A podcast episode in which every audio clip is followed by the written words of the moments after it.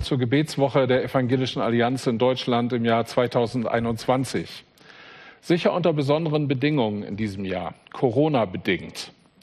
Aber zusammen beten ist immer wichtig, egal unter welchen Bedingungen. Wir haben, gewinnen ein neues Verhältnis zueinander. Und es steht unter einer besonderen Verheißung der Bibel. Gemeinsam beten bewirkt etwas. Das Gesamtthema in diesem Jahr heißt Lebenselixier Bibel. Und das ist eine interessante Wortkombination. Ich vermute mal, dass fast keiner von uns diese Wortkombination irgendwann schon mal benutzt hat. Ein Lebenselixier. Was ist denn das? Volkstümlich wird darunter normalerweise so eine Art Heiltrunk oder fast kann man vielleicht sagen Zaubertrank verstanden, der Jugend, Schönheit, Gesundheit, Vitalität, Fruchtbarkeit, Potenz, ein langes Leben verspricht. Ein Arzt wird vielleicht sagen, dass Wasser ein Lebenselixier ist oder Bewegung. Bei Kindern würden wir sagen, Spielen ist ein Lebenselixier. Und im übertragenen Sinne verstehen wir darunter Dinge, die das Leben lebenswert machen, die Lebensfreude erhöhen und erfülltes Leben und Gesundheit maßgeblich fördern. Lebenselixier Bibel, damit ist die Latte also sehr hoch gelegt. Der Predigtext für diesen Sonntag ist eine der Gleichnisreden Jesu aus Lukas 8, Vers 4 bis 15. Ich lese diese Verse. Als wieder einmal eine große Menschenmenge aus allen Städten zusammengekommen war, erzählte Jesus dieses Gleichnis. Ein Bauer ging aufs Feld, um sein Getreide auszusehen. Als er die Körner ausstreute, fielen ein paar von ihnen auf den Weg. Sie wurden zertreten und von den Vögeln aufgepickt. Andere Körner fielen auf felsigen Boden. Sie gingen zwar auf, aber weil es nicht feucht genug war, vertrockneten die Pflänzchen. Wieder andere Körner fielen mitten ins Dornengestrüpp. Dieses schoss zusammen mit der jungen Saat in die Höhe, sodass sie es schließlich erstickte. Die übrigen Körner aber fielen auf fruchtbaren Boden, gingen auf und brachten das Hundertfache der Aussaat als Ertrag. Nachdem Jesus das gesagt hatte, rief er, wer Ohren hat zu hören, der höre. Später fragten ihn seine Jünger, was dieses Gleichnis bedeute. Jesus antwortete ihnen, euch lässt Gott die Geheimnisse seines Reiches verstehen. Die anderen aber erfahren das alles nur durch Gleichnisse. Denn sie sollen sehen, aber nicht erkennen, Sie sollen hören, aber nicht verstehen. Das Gleichnis bedeutet Folgendes. Die Saat ist Gottes Botschaft. Die Menschen, bei denen die Saatkörner auf den Weg fallen, haben die Bereitschaft, die Botschaft zwar gehört, aber dann kommt der Teufel und nimmt sie ihnen aus dem Herzen, damit sie nicht glauben und gerettet werden. Andere Menschen wiederum sind wie der felsige Boden. Sie hören die Botschaft und nehmen sie mit Begeisterung an. Aber ihr Glaube hat keine starken Wurzeln. Eine Zeit lang halten sich diese Menschen zu Gott, doch wenn ihr Glaube dann auf die Probe gestellt wird, dann wenden sie sich wieder davon ab. Noch andere Menschen gleichen dem von Dornengestrüpp überwucherten Boden. Sie hören alle Botschaft zwar, doch dann kommen die Sorgen des Alltags, die Verführung durch den Wohlstand und die Vergnügungen des Lebens und ersticken Gottes Botschaft, sodass keine Frucht daraus entstehen kann. Aber dann gibt es auch Menschen, die sind wie der fruchtbare Boden, auf den die Saat fällt. Sie hören Gottes Botschaft und nehmen sie mit aufrichtigem und bereitwilligen Herzen an. Sie halten treu daran fest, lassen sich durch nichts beirren und bringen schließlich reiche Frucht. Wer Ohren hat zu hören, der höre. Ein merkwürdiger Satz mitten in dieser Bildrede Jesu, die eigentlich nicht so schwer zu verstehen ist. Denn als Jesus predigte damals vor 2000 Jahren, da hatten ganz viele Menschen etwas mit Landwirtschaft zu tun. Das war in unseren Breitengraden bis weit ins 19. Jahrhundert nicht anders. Der allergrößte Teil der Bevölkerung war in der Landwirtschaft aktiv und verstand die Beispiele aus diesem Bereich. Das Bild von einem Sämann, der über die Felder lief und den Samen mit der Hand ausstreute, das war für die Zuhörer Jesu absolut vertraut. Wer Ohren hat zu hören, der höre. Was ist an dieser Geschichte so schwer zu verstehen? Also, meine Frau und ich, wir haben sechs Kinder großgezogen. Und in den turbulenten Teenagerjahren, die zum Glück schon eine Weile her sind, da fallen schon mal Sätze wie, kannst du nicht hören? Oder was ist denn daran so schwer zu verstehen? Tja, so sieht es im wirklichen Leben auf. Oder so. Morgens beim Frühstück. Der Mann liest aus der Zeitung, Schatz, hier steht, dass Frauen doppelt so viel reden wie Männer. Sie antwortet, das liegt daran, dass wir alles zweimal sagen müssen. Er, was?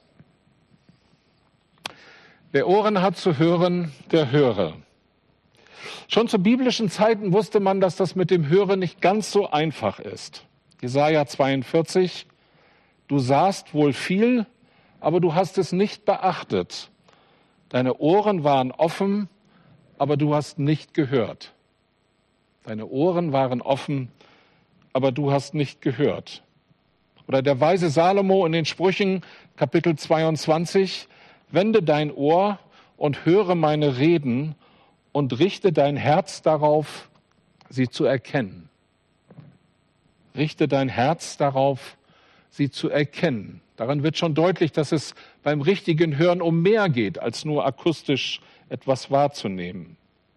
Könnte es sein, dass Jesus genau diese Erfahrung bei vielen seiner Zuhörer gemacht hat? Die Ohren waren offen, aber wirklich gehört haben sie nicht? Akustisch haben viele von ihnen zwar etwas wahrgenommen, aber mit dem Herzen haben sie es nicht verstanden. Ich stelle mir das so vor, verdutzte, fragende, vielleicht auch gelangweilte Gesichter schauen ihn an. Wer Ohren hat zu hören, der höre, sagt er dann und verblüfft seine Zuhörer. Richte dein Herz auf diese Worte, darauf sie zu erkennen. Ja, es kommt wahrlich nicht nur auf die Ohren an, die akustisch etwas wahrnehmen, es kommt auf das Herz an. Und ein hörendes Herz, was ist das? Wenn man sich im Alten und Neuen Testament auf die Suche nach dem Stichwort Herz begibt, dann findet man eine Fülle von Aussagen. Das Herz kann verzagen, es kann sich freuen und fröhlich sein. Das Herz ist die Stätte des Urteilsvermögens und der Ort der Entscheidungen. Das Herz ist die Mitte des Menschen. In unserer Körpersprache zeigen wir bis heute mit dem Finger oder mit der Hand auf die Brust, wenn wir unser Ich besonders betonen wollen. Das Herz wird auf diese Weise zum Mittelpunkt unserer Identität. Es steht für unser ganzes Tun und Wollen, für unser Gewissen, für unsere Verantwortung. Mit dem Herzen hören, versuchen wir es mal bei diesem eigentlich ganz einfachen Beispiel Jesu, das er hier gebraucht. Ein Bauer, ein Sämann ging aufs Feld, um sein Getreide auszusehen. Alltag pur. Jeder kannte das, hatte es selbst schon gemacht oder hatte Freunde oder Nachbarn bei dieser Tätigkeit vor Augen. Und ein paar von den Samenkörnern fallen auf den Weg, andere fallen auf felsigen Boden, wieder andere fallen mitten ins Dornengestrüpp und nur ein Rest der Körner fällt auf fruchtbaren Boden, ging auf und bringt das Hundertfache des Ertrages. Und nachdem Jesus das gesagt hatte, kommt dieser eigenartige Satz, wer Ohren hat zu hören, der höre. Er hat scheinbar gespürt, dass ihm zwar viele Leute gefolgt waren und irgendwie das auch gehört haben, was er gesagt hat. Aber irgendwie checkten schon seine Jünger nicht, was Jesus ihnen damit sagen wollte. Und deswegen bekommen sie die Erklärung gleich mitgeliefert. Aber zuvor assoziiert Jesus noch eine Stelle aus dem Propheten Jesaja, Kapitel 6. Da sagt der Prophet, denn sie sollen sehen, aber nicht erkennen, sie sollen hören, aber nicht verstehen. Ein altes Jesaja-Zitat, das Jesus in den Sinn kommt. Vielleicht wollte er sagen, es ist hier wie bei Jesaja. Es sind so viele Leute da, die hören, aber es geht zum einen Ohr rein und zum anderen Ohr raus. Und er, Jesus kannte diese Erfahrung bei seinen Zuhörern. Vielleicht war er auch ein bisschen frustriert, weil er merkte, da folgen ihm viele Fans, vor deren Augen er gern mal so das eine oder andere Wunder zelebrieren sollte. Aber es sind wenige Nachfolger darunter. Und dann liefert er seinen etwas begriffsstutzigen Jüngern gleich die Erklärung mit des Gleichnisses. Das Gleichnis bedeutet Folgendes, die Saat ist Gottes Botschaft, ist Gottes Wort. Und was jetzt folgt, und das wollen wir alle miteinander tun, was jetzt folgt, ist eine Entdecke dich selbst Übung. Vier Hörtypen werden vorgestellt. Viermal unterschiedliche Reagierer auf das Wort Gottes. Das Happy End ist zwar am Schluss, aber so weit sind wir noch nicht. Jesus kategorisiert vier verschiedene Typen von Personen, mit denen, ja, die das es mit dem Wort Gottes zu tun bekommen. Vers 12, die Menschen, bei denen die Saatkörner auf den Weg fallen, haben die Botschaft zwar gehört, aber dann kommt der Teufel und nimmt sie ihnen aus dem Herzen, damit sie nicht glauben und gerettet werden. Kennt ihr so einen festgetrampelten Feldweg, wo immer und immer wieder Leute rüberlaufen, bis er hart und fest ist wie Stein? Der Sämann streut seinen Samen großzügig und manches landet auf dem Weg. Welche Leute meint Jesus? Könnte es sein, dass er Menschen vor Augen hat, deren Herz hart ist wie ein festgetrampelter Feldweg? Ja, sie haben Gottes Wort gehört, immer und immer wieder, aber nur gehört und gehört. Sie haben akustisch etwas wahrgenommen, jahrelang nur gehört, ohne das Wort zu befolgen. Der Hörer auf dem Weg ist verhärtet, vielleicht auch, weil er das Wort Gottes oft abgelehnt hat. Es kann ihn innerlich nicht mehr berühren. Du gehst raus aus dem Gottesdienst, wie du reingekommen bist. Buße, Gehorsam, Hingabe an Jesus, ja selbst Heiligung, also das Tun des Willens Gottes, sind wie unverständliche Fremdwörter in deiner Frömmigkeit. Der zweite Typ, Vers 13. Andere Menschen wiederum sind wie ein felsiger Boden. Sie hören die Botschaft und nehmen sie mit Begeisterung an. Aber ihr Glaube hat keine starken Wurzeln.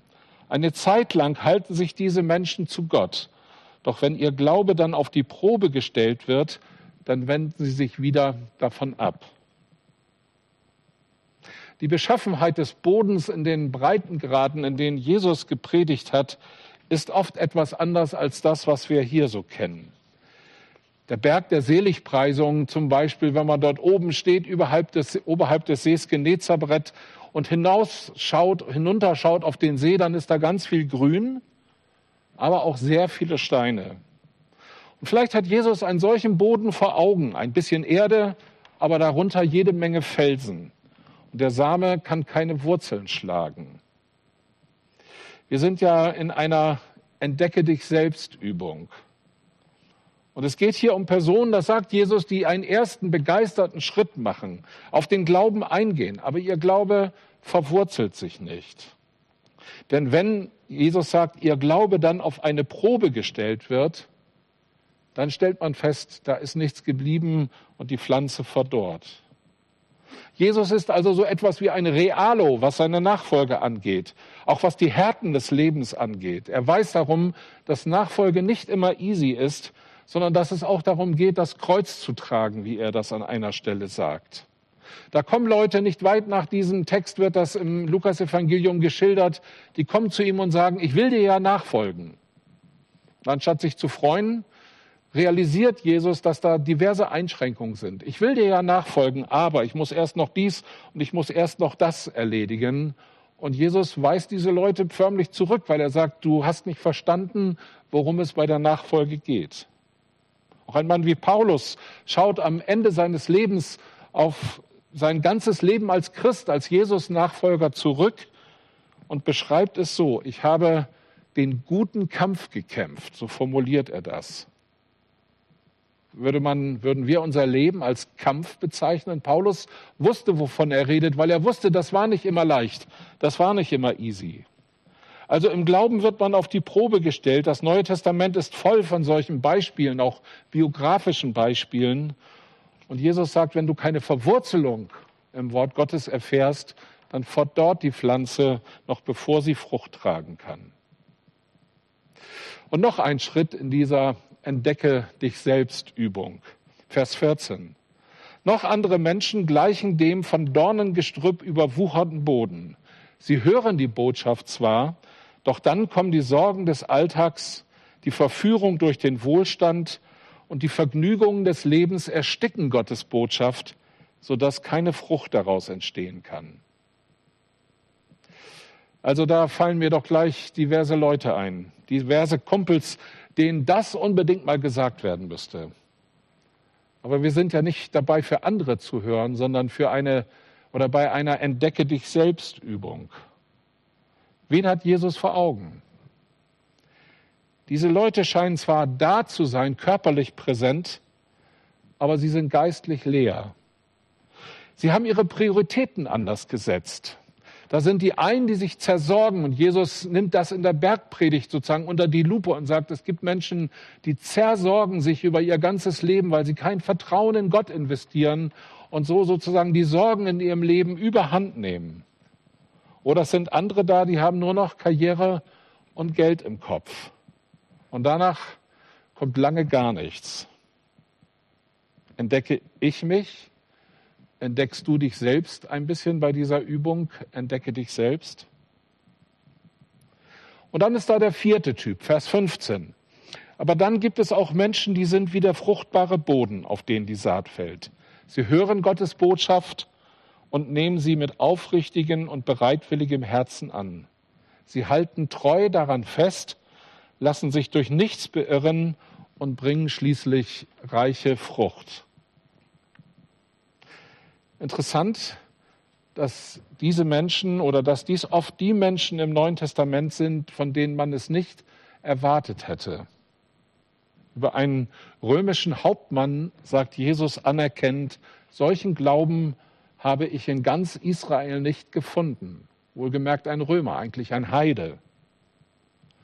Oder über eine stadtbekannte Sünderin sagt er in der Gegenwart seiner engsten Schüler, ihre vielen Sünden sind vergeben, denn sie hat viel Liebe gezeigt und lobt diese Frau, die im Lebensstil eigentlich total daneben lag. Und als seine irdische, seine ursprüngliche Herkunftsfamilie kommt und ihn sehen will, mit seiner Familie hatte Jesus immer mal Probleme. Sie hatten zu ihm gesagt oder über ihn gesagt, er ist von Sinnen. Da antwortet er ziemlich scharf und sagt, meine Mutter und meine Brüder sind die, die Gottes Wort hören und tun ganz kurz nach diesen Versen. Meine Mutter und meine Brüder sind die, die Gottes Wort hören und tun.